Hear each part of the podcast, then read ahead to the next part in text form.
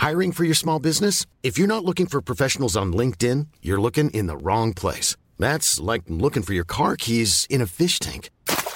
LinkedIn helps you hire professionals you can't find anywhere else, even those who aren't actively searching for a new job but might be open to the perfect role. In a given month, over 70% of LinkedIn users don't even visit other leading job sites. So start looking in the right place. With LinkedIn, you can hire professionals like a professional. Post your free job on linkedin.com slash spoken today. Tarde a tarde, lo que necesitas saber de forma ligera, con un tono accesible. Solórzano, el referente informativo.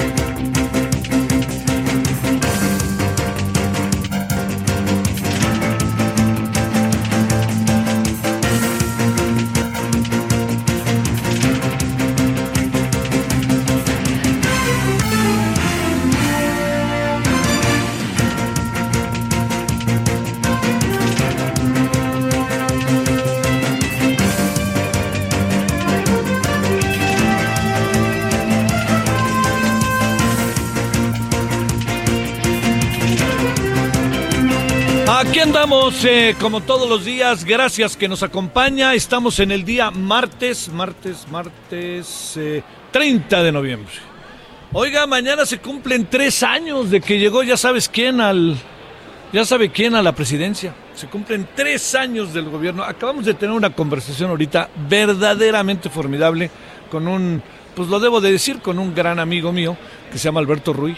Compañeros de escuela, compañeros de pasado y de presente eh, y de futuro. Y este debo decirle que, que ojalá vea, ojalá acompañe la entrevista que pasaremos. ¿Cuándo? ¿Mañana? Mañana pasaremos la entrevista. Mañana la pasaremos la entrevista. Mire, yo diría que acaba de escribir un, un libro, no es una novela, un libro, que me parece que es un libro que las mujeres de nuestro país deberían de leer. Perdón que lo diga, los hombres por supuesto, ¿no? Pero la historia de Ana Akhmatova es una cosa fascinante, fascinante. Y la manera en que le escribe Alberto, el pollo y todo lo que dice, es una poetisa de principios de siglo pasado, rusa, soviética. Este, bueno, ya le eché más porras ahorita a Alberto por su libro. gracias, Alberto, ¿eh? en verdad. Gracias, gracias. Alberto Ruiz, que está aquí en la feria, presentó su libro el sábado. Presentó su libro el sábado pasado, este, aquí en la feria. Pero déjeme decirles una historia, se lo digo, fascinante. Fascinante. Una mujer contra viento y marea poetisa que le gustó a Stalin. Y Stalin iba matando a sus maridos. No es mentira. Y ella sigue escribiendo y es una poetisa que hoy es una especie de reconocimiento nacional cotidiano de, de, los rusos, las rusas, a esta extraordinaria mujer. Bueno, ojalá vea la entrevista, porque además Alberto, la verdad que es fascinante, es un, un tipo muy querido, pero es fascinante. Entonces ojalá lo pueda ver. Eso ya está. Bueno, usted a decir en dónde está, pues estamos aquí en la Feria del Libro. Soy su servidor Javier Solórzano, gracias en nombre de todas y todos los que hacen posible la emisión. Estamos en el día 30 de noviembre de este 2021. Le digo que mañana se cumplen tres años en que llegó, ya sabe quién. Eh, muchas cosas han pasado en estos tres años. Yo creo que han pasado cosas, eh, se lo debo de decir, positivas, que de repente no se alcanzan a ver, porque se necesita el paso del tiempo, ¿no? Ya sabe que vaya pasando el tiempo, este, que si se pueden o no eh, llevar a, cabo este, estos procesos en donde se puedan materializar las políticas públicas, eh, que se puedan hacer, que se, que se pueda ver lo que ha hecho el presidente. Yo creo que esta es una parte que en, algún momento eh, no es tan fácil, ¿no? Un proceso de cambio. Yo le diría, eh, no nos desgarremos tanto las vestiduras con algunos asuntos. Con otros sí, ¿eh? pero con algunos asuntos no tanto. ¿Qué está pasando con Sembrando Vidas? Yo creo que tiene dos caras. Una cara muy positiva, pero tiene una cara negativa. No está claro en muchos casos por dónde anda la lana y qué se está haciendo con la lana. No estoy pensando que se la roben, sino hay que saberla gastar, que ese es un asunto importante. Otro asunto que es importante, las obras emblemáticas. Eh, han metido el acelerador de manera brutal yo no, yo entiendo, este, yo, yo le diría, si algo entiendo muy bien, es que eh, el tema del tren Maya tiene un sentido de integración de país del sur con el norte. O sea, toda esa idea de que el norte trabaja mientras que el sur come de los del norte es un, es un atavismo bastante, bastante jodido, ¿no?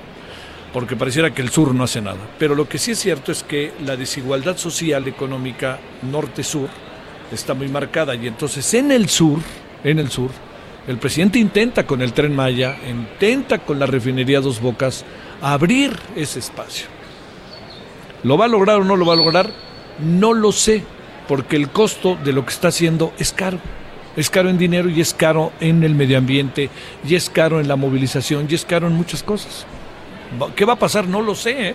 No lo sé. Yo, la verdad que yo creo que apostar en contra del presidente, nadie se vaya a enojar, ni me griten, ni me lancen diatribas, por favor. Pero es apostar contra México. Él es, el, es nuestro presidente. Ahora, ¿qué significa que uno diga que el presidente es sensacional, maravilloso? No. No, porque hemos visto cada vez más elementos en que el presidente en lo que corresponde a su área política, su área política de discurso, de planteamientos de cosas, de diálogo, de debate, de todas estas cosas, el presidente no nos funciona, no nos funciona. O sea, tiene el discurso mañanero que es un arma, no es un elemento de debate. Lo que ayer hizo respecto al lance con eh, Carmen Aristegui, con proceso, sale sobrando. No hay necesidad de entrar en ese terreno porque no puede decir que estas dos instancias periodísticas no se hayan jugado el tiro por él, porque se lo jugaron mm, por él coyunturalmente. Si él se hubiera llamado de otra manera, se lo hubieran jugado igual. Él representaba en su momento un personaje importante y nadie lo escuchaba, ¿no? Y también no voy a subirme yo al barco, ¿no? Pero, oh, tantas cosas que padecimos, corrimos y no se arrepiente uno haciendo cosas en función de que él fuera escuchado. En MBS, en todos lados, ¿eh? Bueno, a veces hasta cuesta la chamba, como le pasó a algunos. No, no voy a hablar de mí, pero sí le, le quiero decir que esta parte del discurso nos está metiendo en un terreno muy, muy delicado. A ver, usted va a decir por qué delicado. Porque el presidente no puede seguir partiendo de que la vida del país empieza el primero de diciembre del 2018 o el día de las elecciones de 2018. El país ya existía y él lo sabe porque era parte de él, porque él construyó este país, construyó muchas cosas este país. Pero la concentración que tenemos en el presidente se debe a que el presidente mismo se ha convertido en muchos momentos en la gran solución del país y en muchos momentos en el gran problema del país. Y esto es algo que el propio presidente, yo estoy seguro que lo sabe, y yo creo que ese es el papel y el rol que quiere jugar.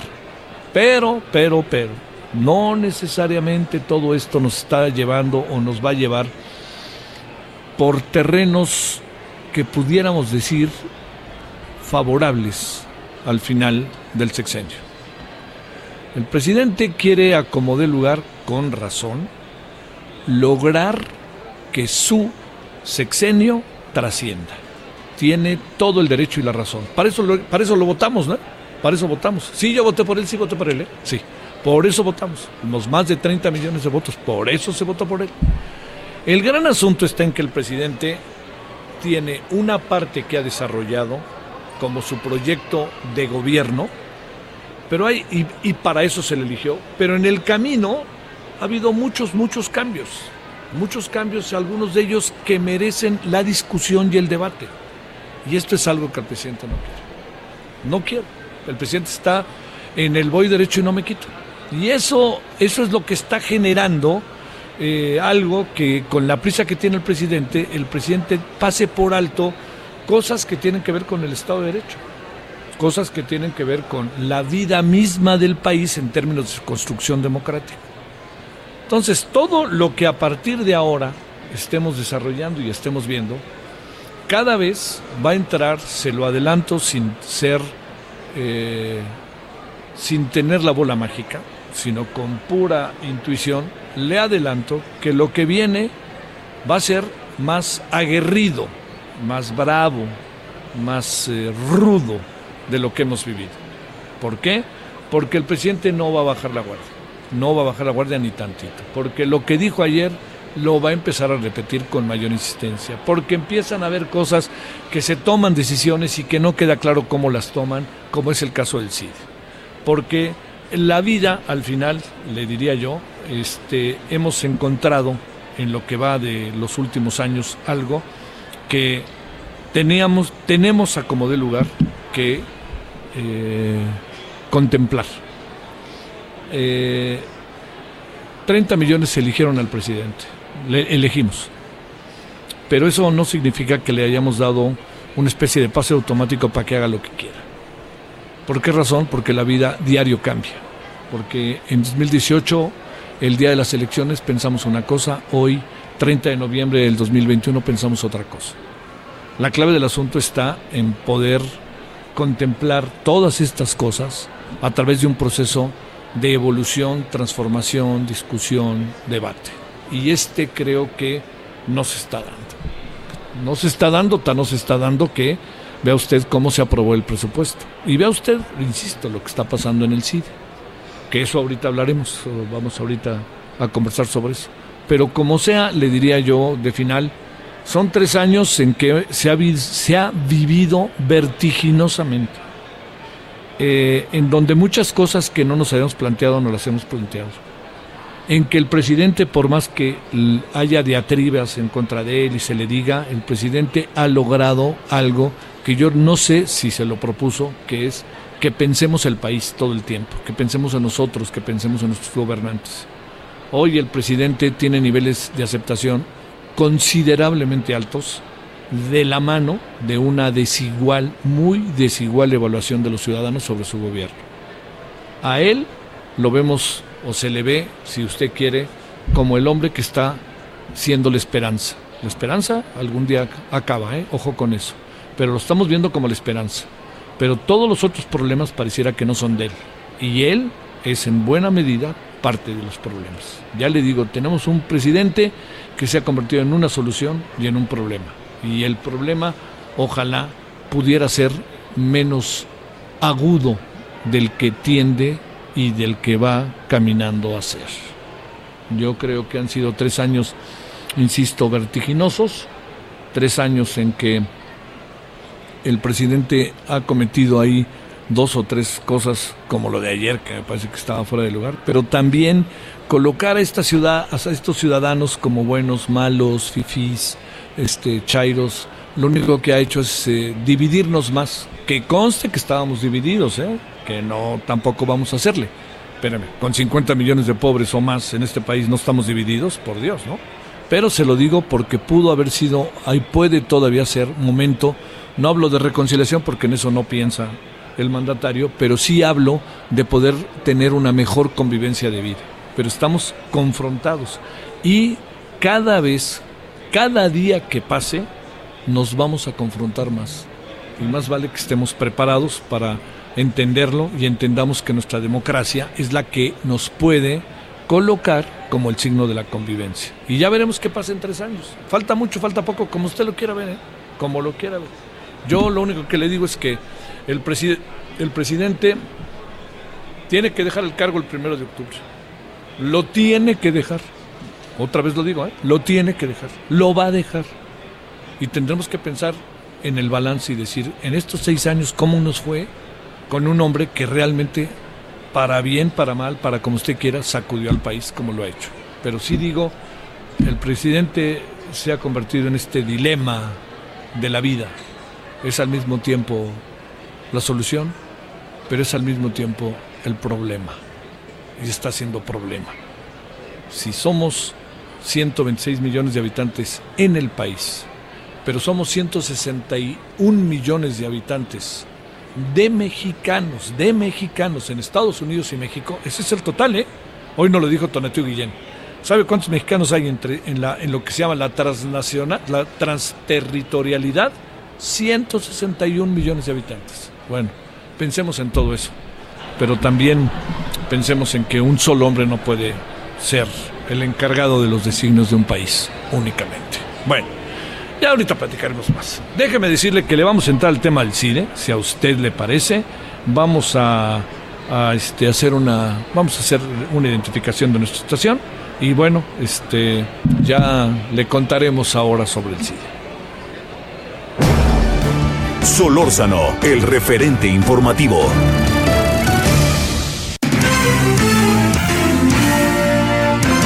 Esperamos sus comentarios y opiniones en Twitter. Arroba Javier Solórzano. Arroba Javier Solórzano.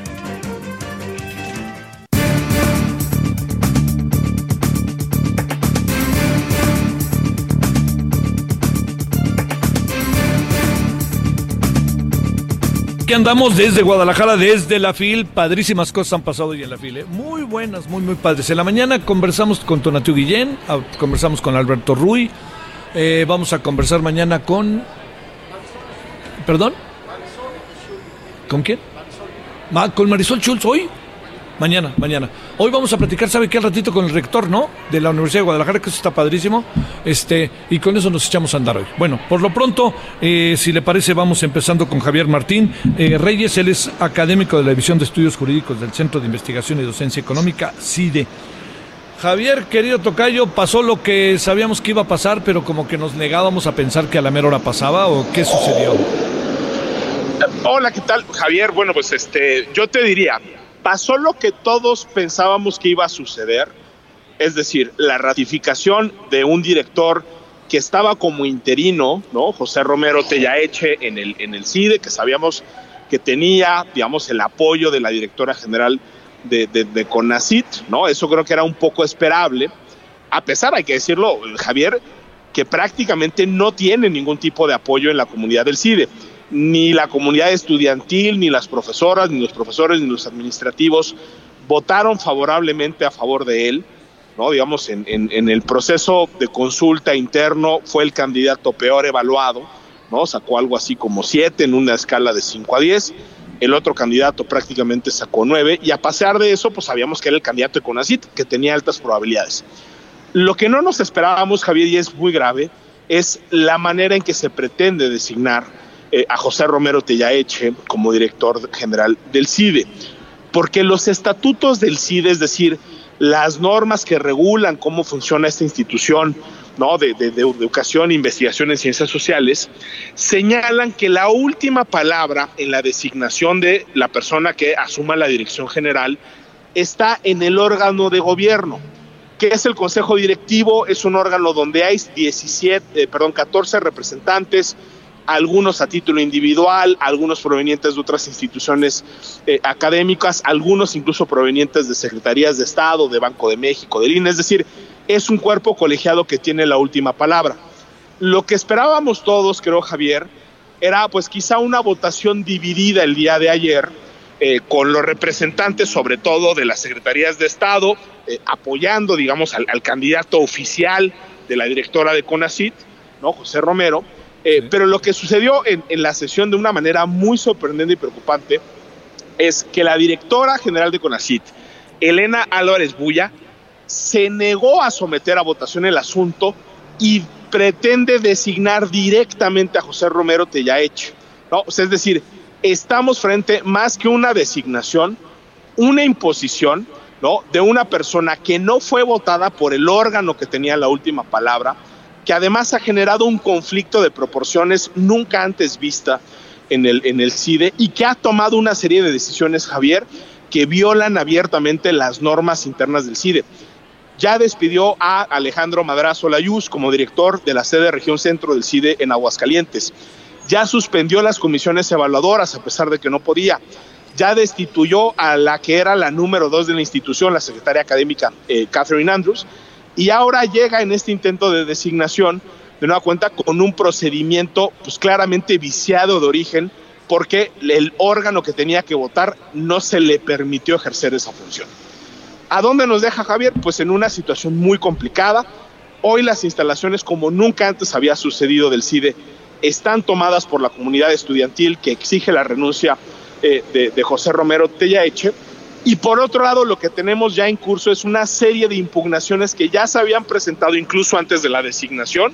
Eh, hubo alumnas y alumnos que impugnaron con toda la razón del mundo, creo yo, porque el CONACIT ni siquiera los escuchó en la consulta interna, en la auscultación interna, ¿no? Déjame ponerlo así, hubo ahí una omisión grave porque se excluyó a una parte de la comunidad, eh, de la comunidad que eran eh, las personas estudiantes, y ahora esto pues hay que sumar una, un intento de designación muy irregular que seguramente será impugnado ante los tribunales, Javier, ¿no? Entonces, eh, parece que el futuro del CIDE pues ya no solo va a depender de las decisiones que tome el, el, el, el actual director o el director interino, ahí el estatus todavía es eh, pues un poco ambiguo, sino de lo que eventualmente diga el Poder Judicial, porque estamos frente a una designación a todas luces irregular que no siguió el procedimiento establecido, Javier.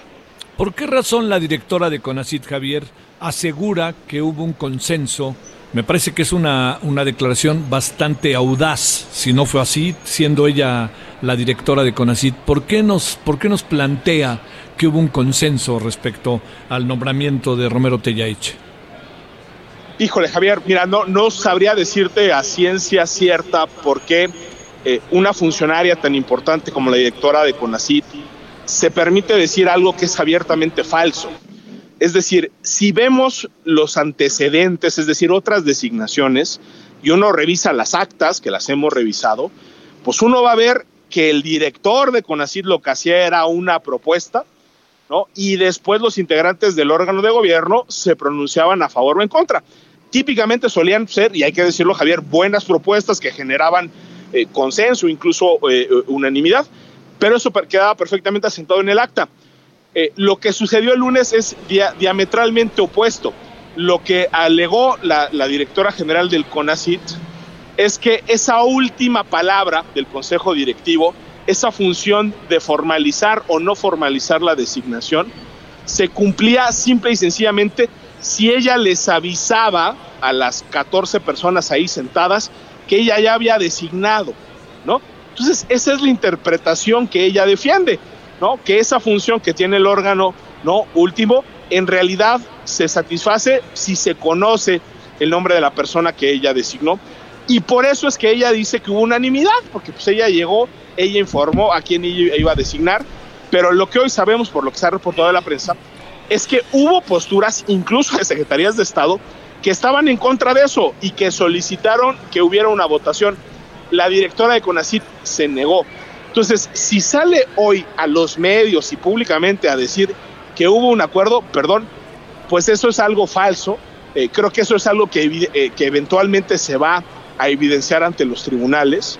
Y, me recuerda un poco, Javier, pues a esa famosa declaración de la también directora de CONACIT, Ajá. que dijo, cuando le preguntaban sobre las órdenes de aprehensión contra 31 integrantes de la comunidad científica, pues que ella no sabía nada. Cuando la prensa le dice, oiga, pues es que ¿por qué andan persiguiendo a científicos? ¿Por qué los acusan sí. de delincuencia organizada? ¿Por qué quieren que vaya a un penal de sensual?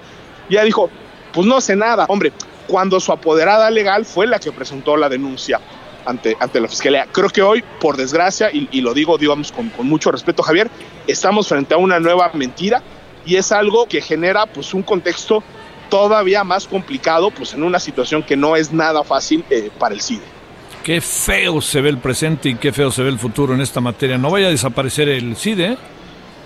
Pues, pues mira, Javier, yo creo que eh, habemos eh, muchas y muchos eh, pues que estamos dispuestos a dar la batalla. Creemos claro. que el CIDE es una institución eh, importante. No, no, no decimos que sea perfecta, por supuesto que es una institución que podría hacer las cosas mejor en otras cosas, pero creo que también sí. se vale la pena decir, el CIDE es una institución orgullosamente pública, eh, es una apuesta del Estado mexicano, Javier, que durante 47 años eh, ha tratado de servir a México, ahí están las contribuciones en las investigaciones, ahí está la contribución en la formación, ¿no? Este, de, egresadas y egresados que están en todos los gobiernos, de todos los colores, en el sector público, privado. Eh, pensamos que vale la pena eh, defenderlo, pero sí las señales, pues hay que reconocerlo, son, son malas. y bueno, pues sí, hay, hay incertidumbre sobre el futuro. Te mando un gran saludo, Javier, y mi agradecimiento. Al contrario, un abrazo muy fuerte, Tocayo. Pausa. El referente informativo regresa luego de una pausa. Estamos de regreso con el referente informativo.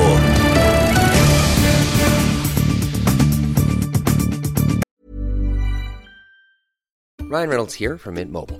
With the price of just about everything going up during inflation, we thought we'd bring our prices down. So to help us, we brought in a reverse auctioneer, which is apparently a thing.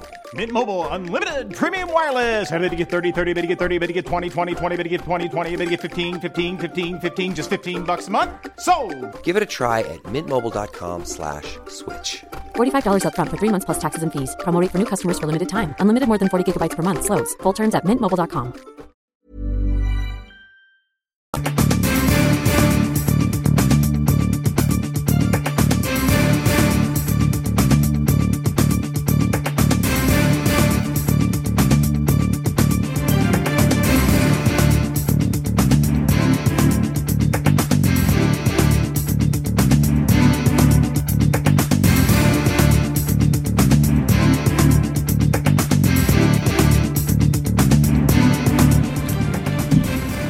seguimos aquí de la Feria del Libro de Guadalajara, edición número 35, la Feria Internacional del Libro. Muchas cosas para platicar.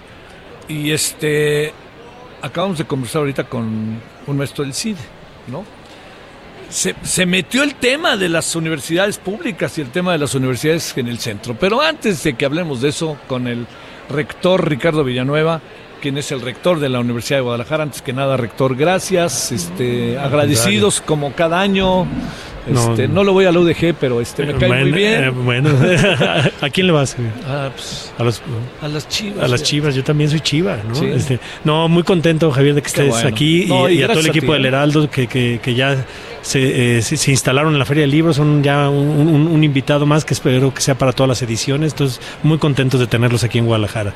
¿no? Bueno, ¿cómo has estado, rector? Bien, con, contento con, con, los resultados de la feria, digo, la pandemia no nos permite más que 25 mil visitantes por día, el, el 2019 tuvimos más de 850 mil visitantes, hoy vamos a tener solo 225 mil, entonces quien quiera venga porque va a ser la feria más cómoda, sigue siendo un número muy alto, pero bueno, eh, nunca había sido tan cómodo venir a la feria, nunca había sido tan, tan a gusto, pero lo más importante y, nos dio mucho gusto es que el primer fin de semana, los primeros tres días, las ventas eh, estuvieron por encima del 20% que el 2019, quiere decir que casi con el 30% de la gente tenemos 20% más de ventas y eso nos da mucho gusto porque las editoriales que están sufriendo, la industria editorial está teniendo un, año muy complicado, eh, hicieron un gran esfuerzo para venir a la feria y, qué bueno que la gente siga viniendo y siga comprando libros.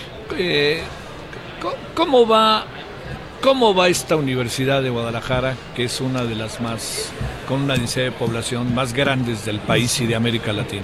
Vamos bien, con, complicaciones como todas las universidades del país. Desde hace tres años el gobierno federal eh, dejó de creer que la educación es una prioridad. Tenemos el presupuesto, superior. la educación superior. Tenemos el presupuesto más bajo por alumno, eh, eh, que en los años 80 se invertía más que lo que se invierte hoy por alumno en México. No nos han dado más que la inflación. eso quiere decir, y además una inflación mal calculada, porque siempre dicen que va a ser el 3.4 y termina siendo el 7, como este año estamos cerrando con 7. Este, esa merma de puntos 705. Entonces, esa merma de puntos porcentuales que llevamos en los últimos cuatro años para la UDG son 1.300 millones de pesos menos que lo que teníamos en el 2015. Entonces, eh, con menos presupuesto, Javier, pero, pero es una gran universidad. Eh, somos la única universidad del país que se descentralizó. Los jóvenes de Jalisco no, no tienen que trasladarse todos a la capital para estudiar. Tenemos cobertura en 116 municipios, eso nos hace una universidad única Eh, somos la que tenemos el presupuesto más bajo por alumno, 20.160 pesos, cuando hay universidades que tienen 73 mil pesos federales por alumno. Siendo públicas. Este, siendo públicas. Entonces, creo que la universidad es una gran universidad. Competimos en todos los indicadores de calidad, en, el- en los primeros tres lugares de los rankings, eh, pero teniendo tres años complicados. Llevamos tres años que las universidades públicas estatales no somos una prioridad. Curiosamente, son ironías de la vida. En, en los sexenios llamados neoliberales, nosotros éramos socialistas y en este sexenio hoy somos neoliberales. Neoliberales. Entonces ya no sé, Sí, ya sí. son paradojas de la vida. A ver, rector, este, ¿cuántos alumnos tendrá la universidad? 320 mil alumnos tiene la Universidad de Guadalajara. Más que la UNAM, ¿no? La UNAM debe tener 380 mil, Ah, nosotros claro, somos la segunda, sí, este, eh, eh, somos la segunda más grande del país, o sea, el- el- la UNAM, el, el Politécnico Nacional y nosotros, pero ya no por mucho, la UNAM debe tener 380 mil y la UDG 320 mil. ¿Cuántos, eh, ¿Cuántas carreras tiene? Bueno, debemos tener, es que eh, son, debemos Sí. de tener ahorita como 218 programas educativos diferentes en toda la Sí, red, claro. porque los campus regionales, eh, Javier, cuando llegan a una región, ya sea Ocotlán, Tepatitlán, Autlán, Colotlán, eh, la oferta educativa se adapta a la región. O sea, la universidad lo que ha intentado es fomentar el desarrollo endógeno. Esto quiere decir que llegue a la universidad y, genere las capacidades para que. eh, entonces es muy distinto a las necesidades de Ocotlán, donde hay una industria lechera, mueble- mueblera muy fuerte, a, lo que sucede en Tepatitlán, ¿no? que la ganadería, eh, eh, eh, el huevo, la, leche son muy fuertes. Entonces la universidad llega y se adapta a la región para tratar de, generar las fortalezas eh, de cada región. Debemos de, rondar los 220 programas educativos de pregrado más los posgrados Más la prepa. Más un- el sistema de bachillerato más grande del país. Tenemos el sistema de educación media superior más grande, con 176 planteles, o sea, son 176 preparatorias distribuidos en 116 municipios, ¿no? O sea, en bachillerato tenemos eh, eh, cobertura, somos la primera universidad que el año pasado, en- durante la pandemia, logramos admitir el 100% de los, de los aspirantes, o sea, ahí tenemos, levantamos bandera blanca en Jalisco y además cubrimos todo el territorio, porque aunque Jalisco tiene 125 municipios, la verdad es que los centros poblacionales están muy cerca de otro municipio, entonces con los 116 cubrimos, ¿no? Además, este tiene esta diversificación en la propia ciudad de Guadalajara, ¿no? Exacto. Que ¿no? tienes varios planteles, etcétera. Totalmente, ¿no? La- o sea, la permea la ciudad, ¿no? Permea la ciudad. En la, en la zona metropolitana tenemos, digamos, casi en todas las colonias, o sea, Sí, tenemos sí, sí. cubierto todo el territorio y el interior del estado también. Entonces somos. A ver, este rector, eh, estamos, digamos, ahora más allá de que estemos en la FIL, ¿no? Sí. ¿no? El tema del libro, el tema de la cultura, el tema de la formación. Eh, ¿qué, qué, qué andará pasando en este país que de repente temas como la cultura, como toda esta parte, ¿no? Que resulta tan importante del proceso de enseñanza-aprendizaje, adquirió otra dimensión. Eh, parece hasta soslayado. De repente como que pienso que se está soslayado y luego de repente escucho a los políticos decir que no, ¿no? Este, pero al final el balance es que está soslayado. A ver, Sí. ¿qué supones que está pasando? ¿Cuál es la apuesta y qué tendrían que hacer las universidades? Evidentemente las públicas. Sí, yo creo que hay una visión de parte del gobierno federal eh, muy diferente de lo que, eh, por lo menos en Jalisco, creemos que debe ser una universidad. Una universidad es mucho más que un baño, un salón y un profesor. Una universidad eh, hace investigación, una universidad hace difusión de la cultura, una universidad, eh, no somos una guardería, digamos, no somos un lugar donde tú puedes mandar a los jóvenes cinco años y ya no te importe la calidad, no te importe eh, el modelo en el que se forma, no te importe formar integralmente un estudiante. Entonces, desde inicio yo creo que hay una visión muy diferente de lo que la, lo- la Universidad de Jalisco es y muchas universidades del país, unas uni- universidades con más tareas sustantivas que la docencia.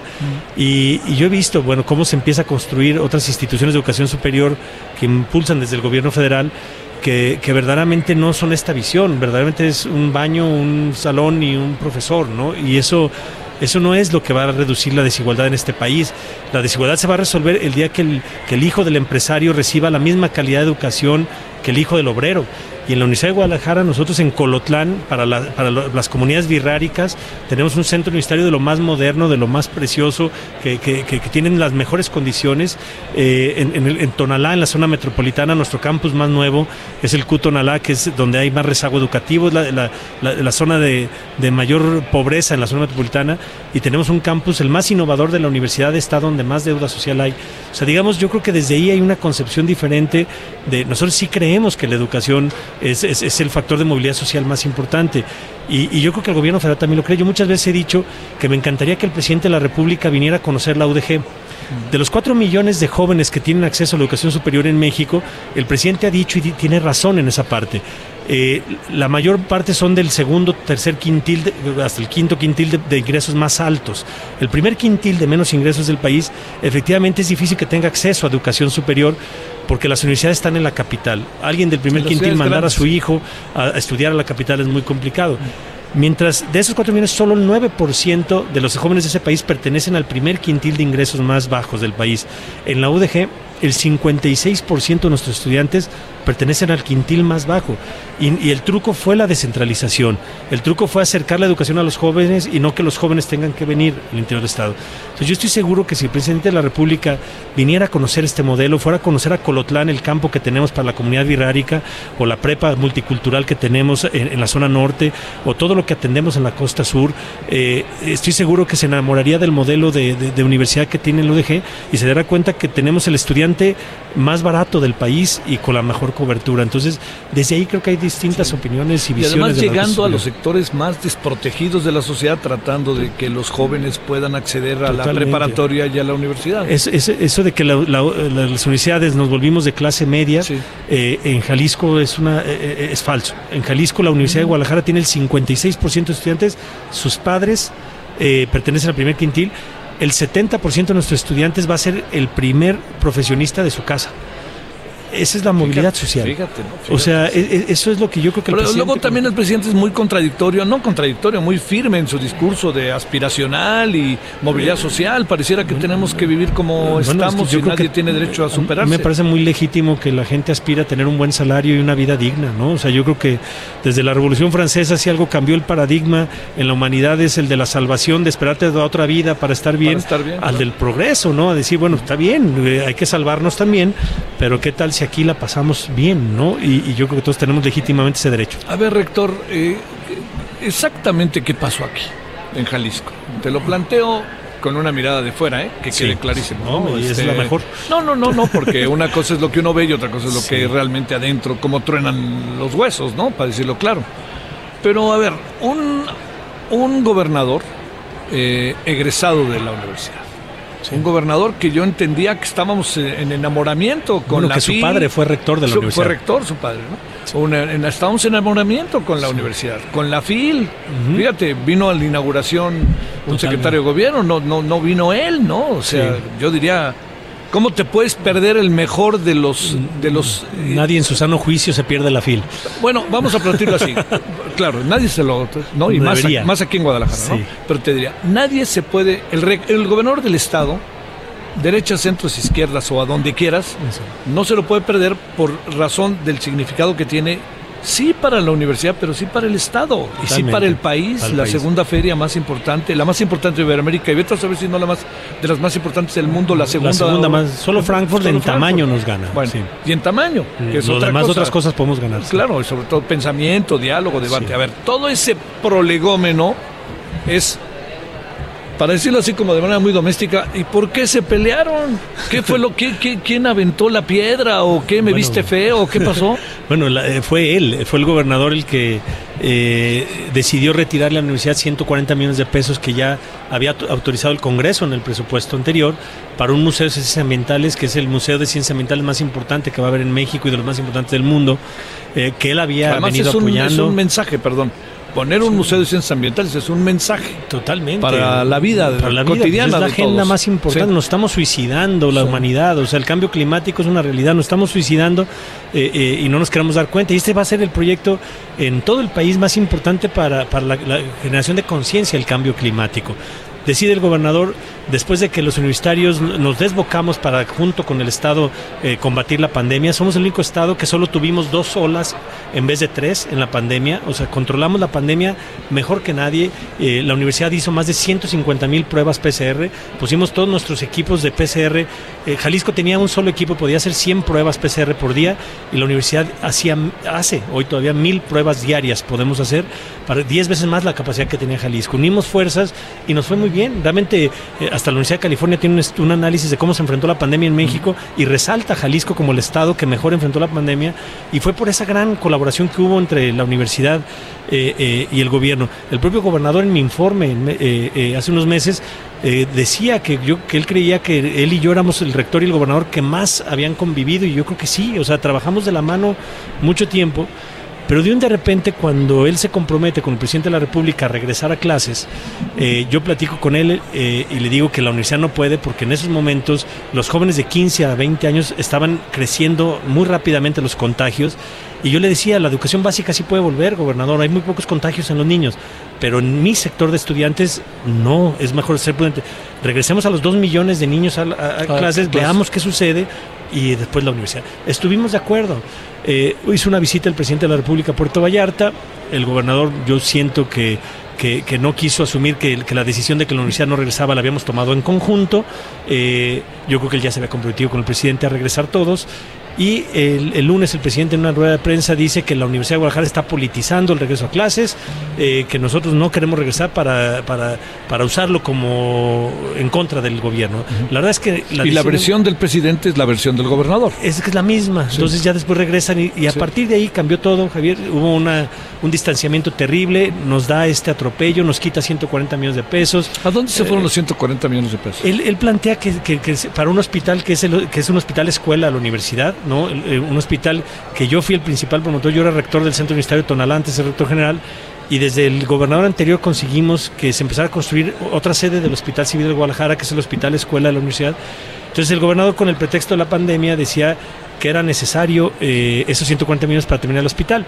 Jalisco se endeudó con 8 mil millones el año pasado para la pandemia. ¿Cómo es posible que les faltaran 140 millones de pesos cuando tenían 8 mil para la pandemia y prefirieron construir 5 mil millones de carreteras para la pandemia y no el hospital? O sea, de los 8 mil millones de pesos, la mayoría se fue a carreteras y termina teniéndole que quitar 140 millones, o sea, les faltó dinero, ¿no? Afortunadamente ya tenemos una suspensión de la Suprema Corte de Justicia de la Nación. O sea, el asunto no está juzgado. No, no, no, está juzgado, nos fuimos a tribunales. Este, eh, la verdad es que es, una, es un atentado contra el Congreso primero, porque ese dinero no lo dio el Congreso. O sea, perdón, técnicamente, legalmente, no técnicamente. Sí. La decisión es el Congreso determina la aprobación del presupuesto, 140 millones de pesos son para el museo, lo que se había determinado, etiquetado. exacto. y después de eso resulta que el, gobernador, yo diría, entiendo que es el gobernador, pero ¿con qué atribuciones puede mover el dinero de no esa manera? No tiene ninguna atribución. Yo les he pedido mil veces que me digan qué artículo le permite a un gobernador mover el 100% de una partida.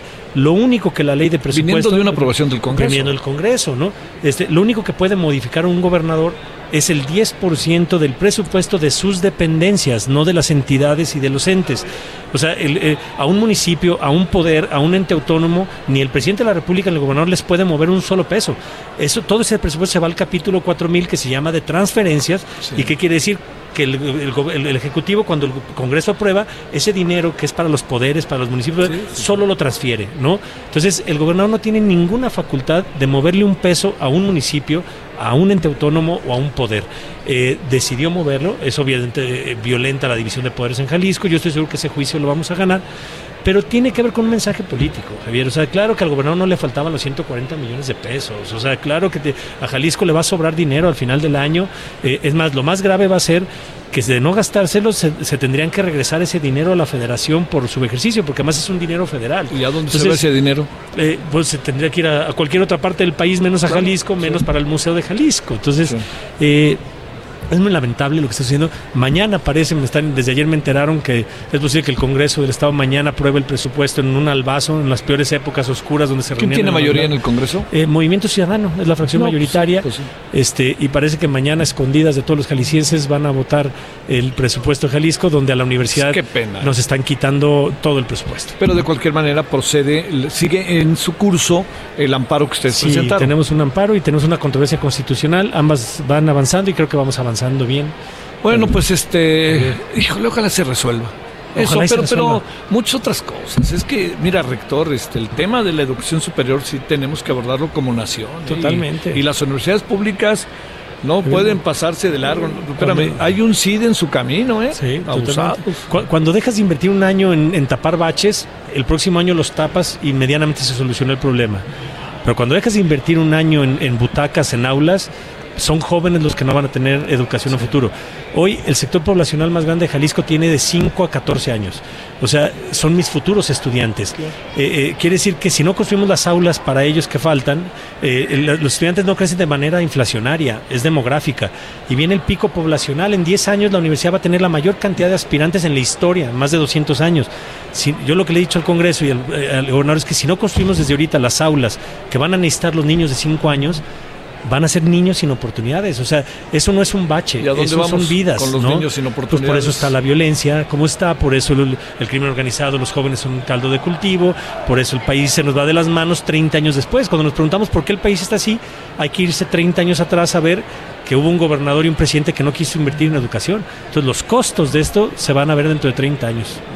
Rector, muchas gracias. Al contrario, gracias Javier, gracias al Heraldo y gracias a todos. Gracias aquí por este permitirnos estar, gracias por el este porque yo soy muy, la verdad que yo creo en el proyecto de siempre. He tenido a lo largo de mi vida profesional y académica que tuve, sí. he tenido oportunidad de estar muchas veces y, no. y me maravilla. Y, y, para nosotros es un gusto tenerte siempre aquí bueno. y, y, al Heraldo. Este, gracias. gracias. Y, disfruten la feria, invitar a todos a que vengan, no claro. se la pierdan. Es una feria única, nunca la van a ver tan sola en su vida, ¿no? Entonces aprovechen la comunidad. Mañana, fíjate que presentamos a la una de la tarde todos los productos editoriales ah, que hemos venido excelente. haciendo y algunas cosas este, ah, pues aquí me doy de todo vuelta. el proyecto de Heraldo Media Group. No, muy bien. Pues un saludo a todo el grupo del Heraldo que siempre han sido muy generosos con la Universidad de Guadalajara. Bueno, ¿no? muchas gracias. Gracias, gracias Rector. Gracias. Buenas tardes. buenas tardes. Bueno, ahora son las 17 con 49 en la hora del centro. Solórzano, el referente informativo. Balance Inmobiliario es presentado por Centro Urbano. Estrena hoy Casa o Depa en 20. Grandes promociones en Tecámac, Querétaro, Puebla, Cancún, Playa del Carmen y Monterrey. Tu mejor hogar e inversión está en 20. Búscanos en 20.com.mx.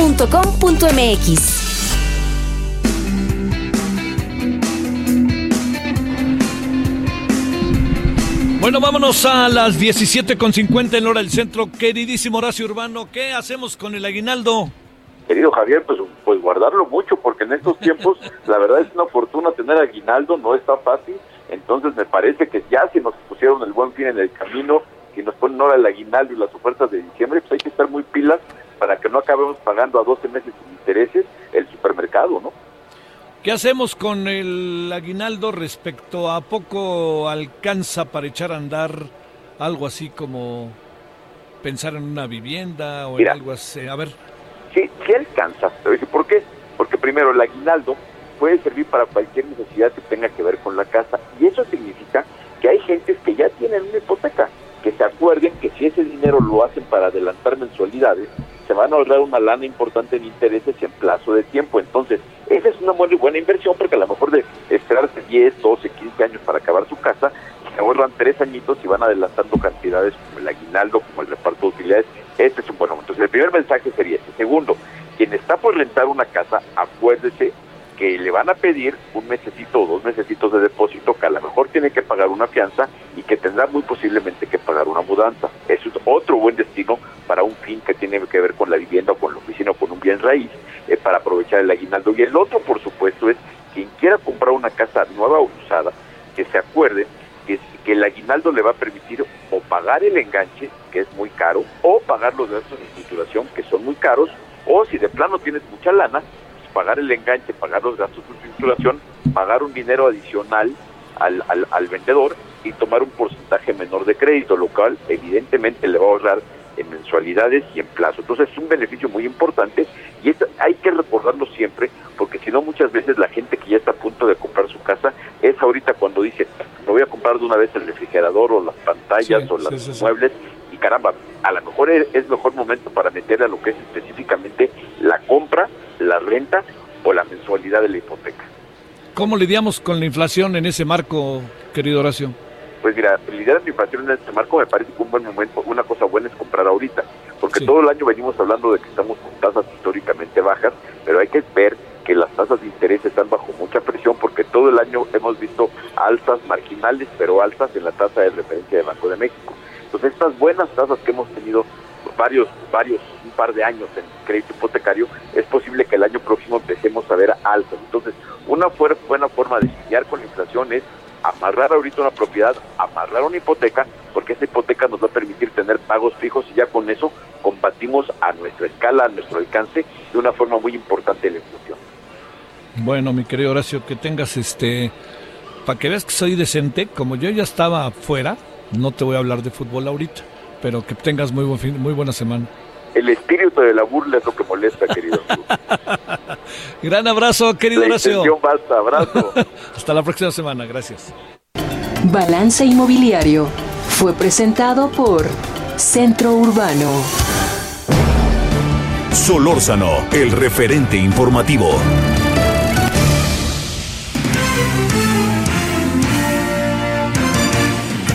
Bueno, nos vamos. Eh, estamos a las 21 horas en hora del centro, no lo olvide. Estamos acá desde haciendo parte del referente aquí y la sensacional Blanca Becerril nos ayuda a estar por allá en la este, en vivo estamos yendo y viniendo entonces gracias Blanca y gracias este por supuesto a todos quienes hacen posible la emisión allí en la Ciudad de México aquí muchas gracias a Heraldo acá radio en la ciudad de Guadalajara a ver en la tarde tenemos una conversación que en la noche que yo creo que por muchos motivos vale la pena que la siga. Jorge Fernández. Muy interesante. Es nuestro hombre que estuvo en la Embajada de México en Madrid y ya sabe toda esa historia. Hoy es martes y entonces está también Marta Bárcena y estamos con muchos otros asuntos que estaremos hablando. El CIDE, ahí lo pondremos en la mesa. Y bueno, ya escuché ahora al rector de la Universidad de Guadalajara, que también eso está más que importante. Bueno, pase el aviento, ve y tarde. Ahí nos vemos en la noche. Adiós. Hasta aquí, Solórzano, el referente informativo.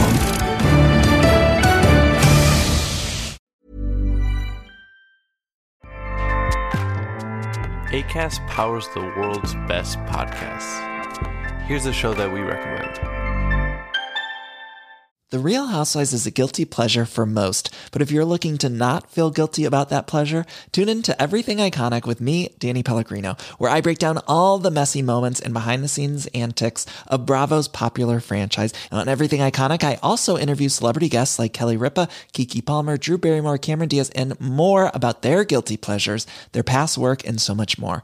So if you're pop culture obsessed and find yourself watching way too much reality TV like me, tune in to Everything Iconic with Danny Pellegrino wherever you listen to podcasts. ACAST helps creators launch, grow, and monetize their podcasts everywhere. ACAST.com.